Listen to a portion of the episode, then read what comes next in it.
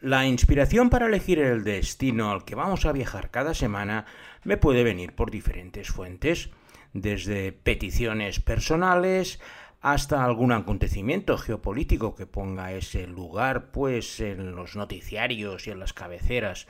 Pero generalmente suele llegar porque veo alguna serie exótica de algún lugar y me despierta el gusanillo para ir buscando pues otras series para poder ilustrar mis peripecias por ese sitio. Para la edición de esta semana, la fuente de inspiración ha sido una serie que me llegó apenas la semana pasada, que se centra precisamente en un hecho histórico trágico que sucedió en ese lugar paradisíaco y que me permitió, pues bueno, ir tirando del hilo, recordar mi estancia en ese lugar, solo he estado en una vez, y con ello pues ya tengo pues el esquema para poder explicaros todo sobre ese lugar. Y como siempre empezaremos con las recomendaciones gastronómicas, que en este caso es un delicioso babi guling, un cochinillo a la brasa hecho de forma local, no tiene mucho que ver, pero sí que es un cochinillo que hacen al aire libre, con un palo y van rotando y cuando la piel está completamente anaranjada es cuando se sirve. Para beber un brem, que es un licor fermentado de arroz, no es muy fuerte, apenas tiene 10-11 grados, es un tipo vino y que al tener mucho arroz en esta isla es la bebida local que más se toma, más allá lógicamente de las cervezas que están por todos los lados. Porque hoy, en esta nueva edición de Traveling Series con Lorenzo Mejino, vamos a visitar la isla indonesia de Bali.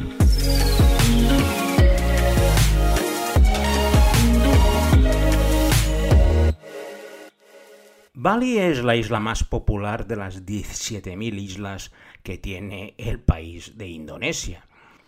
Bali no es de las islas más grandes, creo que es la decimoquinta en extensión, y tiene 5 millones de habitantes. Pero tiene una gran característica diferencial sobre el resto que le ha permitido pues destacar en la industria turística. Y es que mientras Indonesia es un país mayoritariamente musulmán, en Bali son hindús. Y esto les permite, pues, desde tener libre acceso al alcohol, a comer cerdo y muchas cosas que son muy atractivas para los turistas, pues tanto chinos como australianos, que son su principal fuente de ingresos. Algo que en el resto de islas de Indonesia, que son mucho más musulmanas, tanto a nivel de seguimiento como de rigidez, pues no está permitido y no tienen esa libertad. En cambio, Bali es como una especie de puerto franco, y eso lo aprovechan para precisamente pues montar una infraestructura turística que luego ya os contaré en una de las series que ha tenido una gran importancia para el desarrollo de esta isla.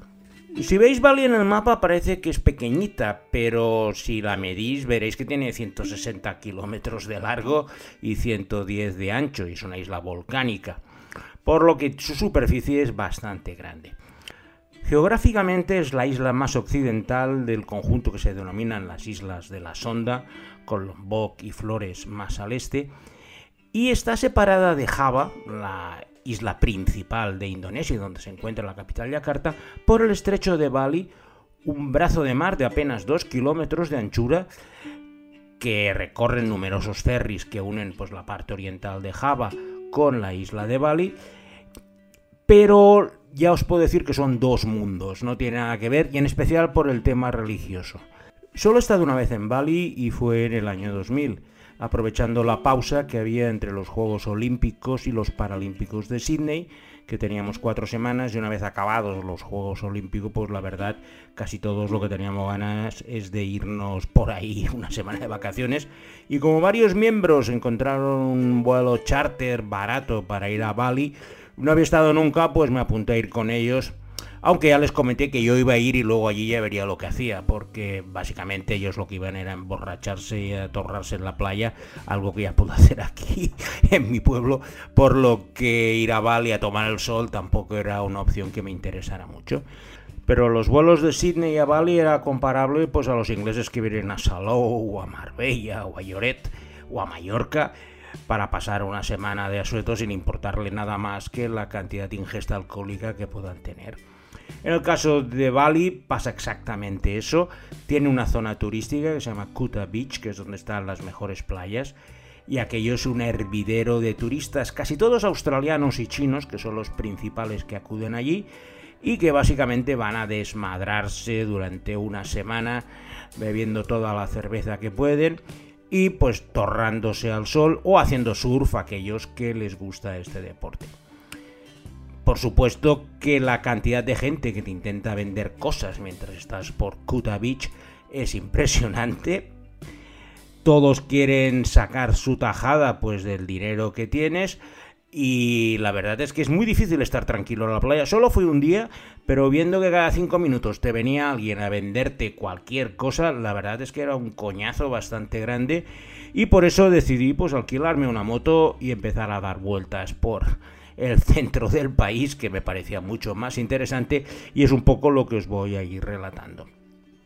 De todas formas, Kuta Beach ha sido tristemente famosa porque en el año 2002 hubo unos salvajes atentados de integristas musulmanes que mataron a más de 200 personas, entre ellos muchísimos australianos. Y ahora, recientemente, hace apenas dos semanas, se ha estrenado una serie que recrea esta tragedia en Bali y que va a ser la primera serie de nuestra selección balinesa de hoy y se llama Bali 2002.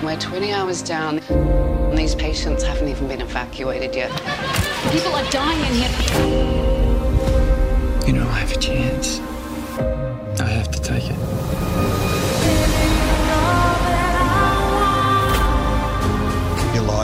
This is the world we live in. Bali 2002 es la historia de un grupo de turistas de todo el mundo que se dirigen a esta isla para pasar unas vacaciones en la paradisíaca isla Indonesia. Entre las personas que acuden tenemos una joven pareja británica en su luna de miel, grupos de jugadores profesionales de fútbol australiano o viajes de amigas para pasárselo bien. Todas esas historias se van a entrecruzar de forma trágica poco antes de la medianoche del 12 de octubre de 2002, cuando dos atentados suicidas destrozaron el Sari Club y el Paddy's Bar en la turística Kuta Beach. Tras los atentados y como grandes damnificados, las autoridades australianas enviaron a Graham Ashton, un experimentado militar, para colaborar con las autoridades locales en la identificación y repatriación tanto de heridos como de muertos, Mientras tanto, en el hospital de Perth, la doctora Fiona Wood se prepara para recibir a los quemados de mayor gravedad con los que piensa aplicar una técnica experimental de regeneración de piel. Todos los países tienen sus tragedias. Nosotros, por desgracia, tenemos el 15M y en Australia los atentados de Bali que acabaron con la vida de 88 australianos de un total de 202 muertos, aparte de todos los heridos, amputados y las secuelas que dejó, sigue siendo pues un trauma nacional que han querido homenajear con esta serie que coincide con el vigésimo aniversario de los atentados. Es una serie muy cruda porque, bueno, vas viendo a la gente cómo va llegando y el misterio de cuáles de ellos van a sobrevivir o van a morir en el atentado. Además tenemos todo el aparato burocrático necesario para hacer la investigación posterior. Fue el primer atentado de un grupo integrista musulmán. No era Al-Qaeda, pero tenía muchos lazos de contacto con ellos y en Bali pues aprovechaban para cargarse a dos de sus principales enemigos, los infieles hinduistas y los malvados occidentales que representaba pues toda la juerga y diversión que había en estos bares de Kuta Beach, donde por cierto no dejaban entrar a indonesios ni balineses, solo podían entrar turistas. Posteriormente, tres años después, hubo otros atentados en 2005. No fueron tan sangrientos, aunque también dejaron alguna decena de muertos. Y no deja de ser eso uno de los episodios más negros de la historia de Australia, y así la han querido recordar en esta miniserie que abre nuestra selección de hoy, Bali 2002. Tras pasar el primer día en Kuta Beach y ver el percal con el que venían mis compañeros del comité organizador de Sydney, decidí alquilarme una moto para recorrer el interior de Bali, sobre todo algunos templos hinduistas que me interesaban visitar. Algunos igual se está llevando la mano a la cabeza diciendo, pero ¿cómo se le ocurre conducir una moto por allí? Y os puedo asegurar que es mucho más seguro que ir con un coche, porque al final con la moto vas tranquilo, no corren mucho y pocas cosas te pueden pasar. En cambio con los coches hay unos atascos impresionantes y te estás horas y horas para salir. En cambio con la moto vas zigzagueando, pasas por un lado, pasas por el otro. Y lo cierto es que me fue muy práctica. Lo primero que hice fue pasar por la ciudad más importante de Bali, la capital, Denpasar, una urbe pues bastante caótica y catastrófica de la cual salí rápidamente porque lo que me interesaba era ir al Ubud, que es el centro cultural de Bali y la ciudad más bonita. De aparte, yendo hacia allí, empiezas a atravesar esas fotos que seguramente vais a relacionar con Bali, que son los campos de arroz en terrazas con un verde esmeralda que cuando vas eh, en la época en que está el arroz floreciendo es un espectáculo de colores eh, realmente muy muy bonito innumerables terrazas que suben y bajan y los balineses pues que cultivan su arroz en esos lugares que han conseguido ganar a la naturaleza. Ubud es una ciudad fascinante, llena de templos hindús como el Purisalen Royal Palace y además tiene un precioso parque, el Parque de los Monos, donde pues puedes pasear por una jungla apenas a 10 minutos del centro de Ubud, llena de esculturas, templos y encima los monos que van por allí paseando entre esculturas de monos.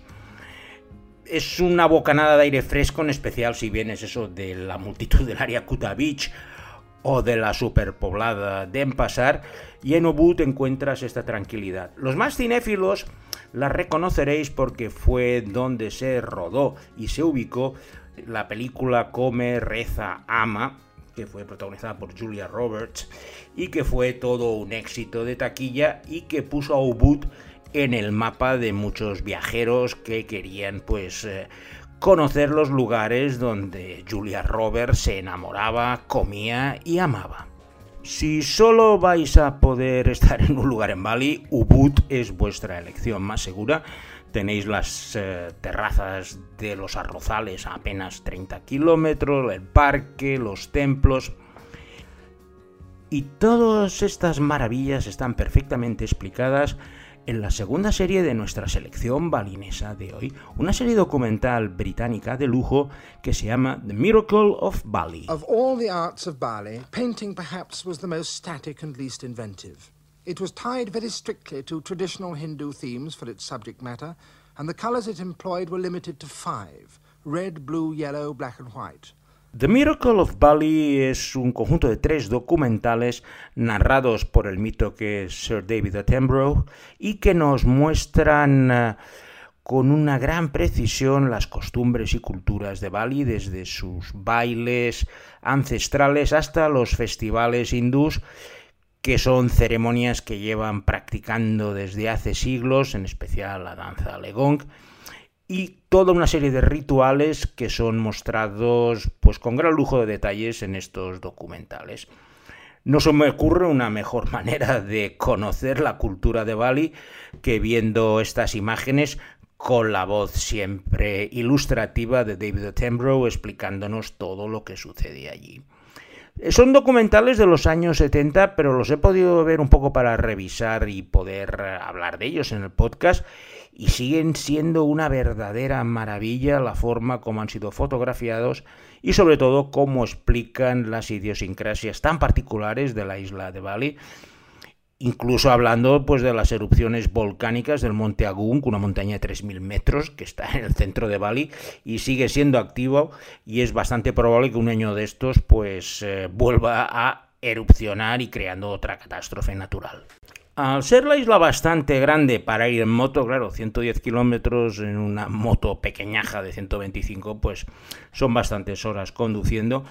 Me dediqué más que nada a visitar todas las atracciones que estaban pues a unos 70, 60 kilómetros como muy lejos de distancia de Kuta Beach, que es donde estaba durmiendo, porque es donde estaba el hotel. De todas maneras, un día pude convencer a mis amigos, porque no hacía muy buen tiempo, que nos fuéramos a visitar uno de los templos más famosos de Bali, para lo cual pues cogimos un taxi, Entre los cuatro, la verdad es que salía muy barato y nos hicimos los 90 kilómetros con el taxista para ir a visitar Pura Luhur Lempuyang, que es probablemente el templo más sagrado de Bali. Tienes que subir 1700 escalones a través de la jungla hasta llegar a 1200 metros a nivel del mar, pero allí vais a ver una imagen icónica que es la que se denomina las puertas del cielo. Son dos columnas que tienen una abertura en medio y todo el mundo se hace fotos en esta abertura entre las dos columnas verticales. Si lo buscáis en Google, el templo Lempuyang, veréis que la foto sí que la habéis visto en algún sitio porque es icónica y claro, todo el mundo va allí a hacerse la foto entre las dos columnas. Aparte allí hay una serie de templos importantes, estamos casi a 1200 metros al nivel del mar, muy cerca del volcán este activo que os he comentado, el Monte Agung, y por lo menos para la excursión de un día los amigos se lo pasaron en grande y pasaron un poco pues de elevar su nivel alcohólico, que era lo único que hacían cuando estaban allí. Todo el mundo nos hicimos la foto entre las dos columnas, ya digo, esta sí que os recomiendo que la busquéis en Google para que la veáis, porque es la visión, junto con los arrozales en terrazas, más interesantes de Bali. Y en este marco incomparable, que diría un cursi, del templo Lempuyang, sucede una de las escenas más populares de la tercera serie de nuestra selección balinesa de hoy. Es una serie coreana y tiene como título Something Happened in Bali. Algo pasó en Bali. 갈게. 저기 왜? 할 말 있어? 안녕히 가시라고요. Oh. Something Happened in Bali, o también conocido como Memorias de Bali en su título inglés, es la historia de Lee So Jung, una agente de viajes que trabaja como guía en Bali buscando un poco de suerte ya que tuvo una infancia muy dura y humilde y de esta manera al trabajar en Bali ha conseguido escapar de la miseria y la pobreza a la que estaba condenada en su infancia.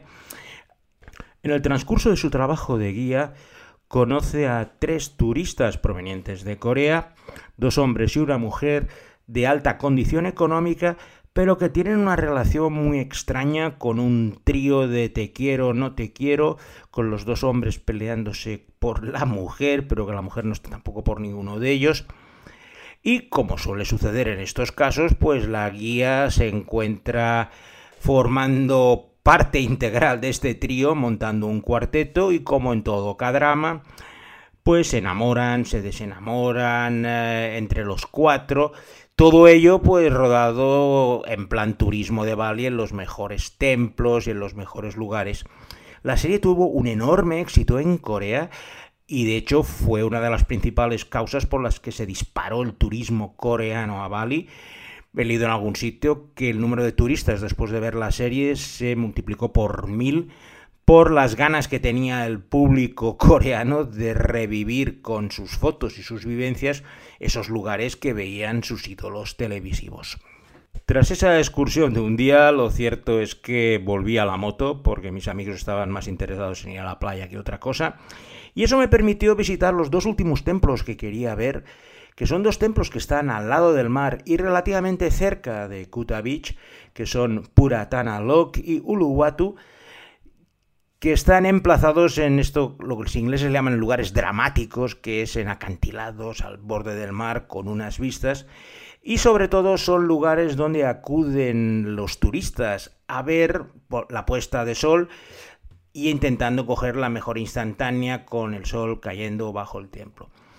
Y en la cercanía de este templo de Uluwatu es donde se ha ubicado la última serie de nuestra selección balinesa de hoy, una serie indonesia y que se llama Pretty Little Liars. Emma. Nice to meet you, Emma. By the way, ini barang-barang punya pemilik sebelum aku. Kalau ada yang kamu suka, ambil aja. No, it's okay. Si estáis pensando que conocéis una serie estadounidense con ese mismo nombre, no andáis desencaminados, puesto que es la versión indonesia de las Pretty Little Liars que estuvieron ocho años en antena. La historia es exactamente igual, aunque está ubicada en una ciudad ficticia de Bali que se llama Amerta y es un misterio que sigue la vida de cuatro universitarias que empiezan a investigar la misteriosa desaparición del líder de su grupo, Alicia, la noche de su graduación del instituto. Un año más tarde, las cuatro chicas se vuelven a reunir y empiezan a recibir mensajes de una misteriosa figura llamada A, que amenaza para exponer sus secretos más íntimos. La serie es una adaptación al pie de la letra de la original estadounidense y lo que les permite sobre todo es que las chicas se vayan cambiando de vestuario en cada escena, mostrando todo tipo de trapos, zapatos y demás cosas, aunque al estar en Bali el exotismo está más presente que en la versión estadounidense. Y con estas pequeñas mentirosas finaliza nuestra edición de hoy.